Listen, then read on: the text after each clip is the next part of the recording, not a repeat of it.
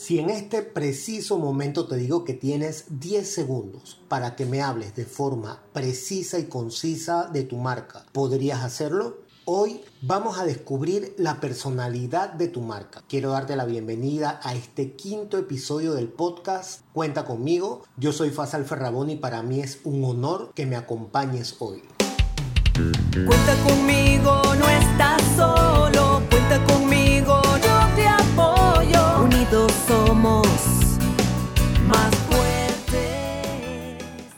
Hoy en día se hace necesario definir la personalidad de tu marca. ¿Por qué es necesario?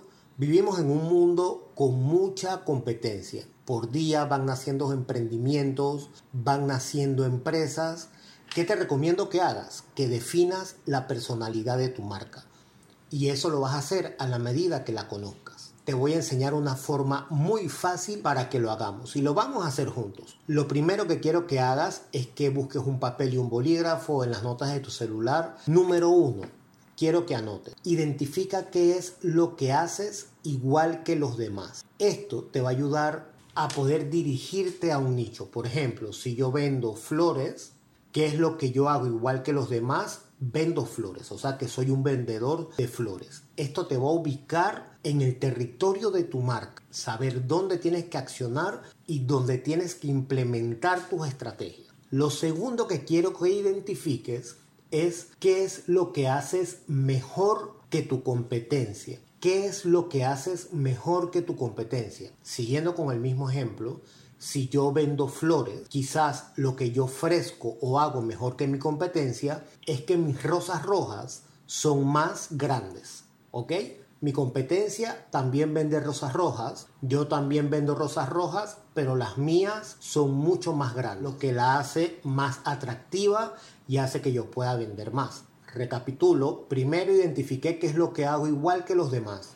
Lo segundo, qué es lo que hago mejor que los demás. Y lo tercero que quiero que identifiques es qué es lo que tú haces u ofreces que más nadie ofrece. Siguiendo con el ejemplo de la venta de las flores y rosas, quizás algo que yo ofrezco que más nadie ofrece es que yo vendo rosas que vienen de África. ¿No? siendo un poquito eh, extremista, un poco extremo en el ejemplo, pero tienes que identificar qué es lo que tú haces que tu competencia no hace, qué es lo que tú ofreces que tu competencia no ofrece. Y en ese elemento diferenciador, allí va a estar tu poder. Cuando tú conoces el territorio de tu marca y sabes cuál es la personalidad de tu marca, al momento de tú generar una estrategia, vas a tomar una decisión importante. Vas a decidir si vas a promover lo que haces igual que los demás, si vas a promover lo que haces mejor que los demás o quieres dar a conocer eso que tú ofreces y haces que más nadie lo puede hacer. Te quiero dar las gracias por acompañarme en esta quinta edición del podcast de Cuenta conmigo y recuerda, siempre, recuérdalo siempre, la información es poder cuando la ejecutamos.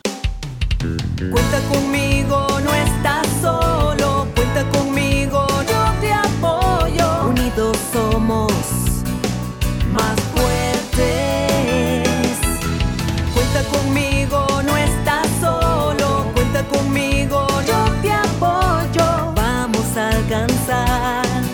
cada sueño sin duda. Una familia encontrarás. Tus caminos se abrirán más fuerte para el éxito alcanzar. Cuenta conmigo, yo te apoyo.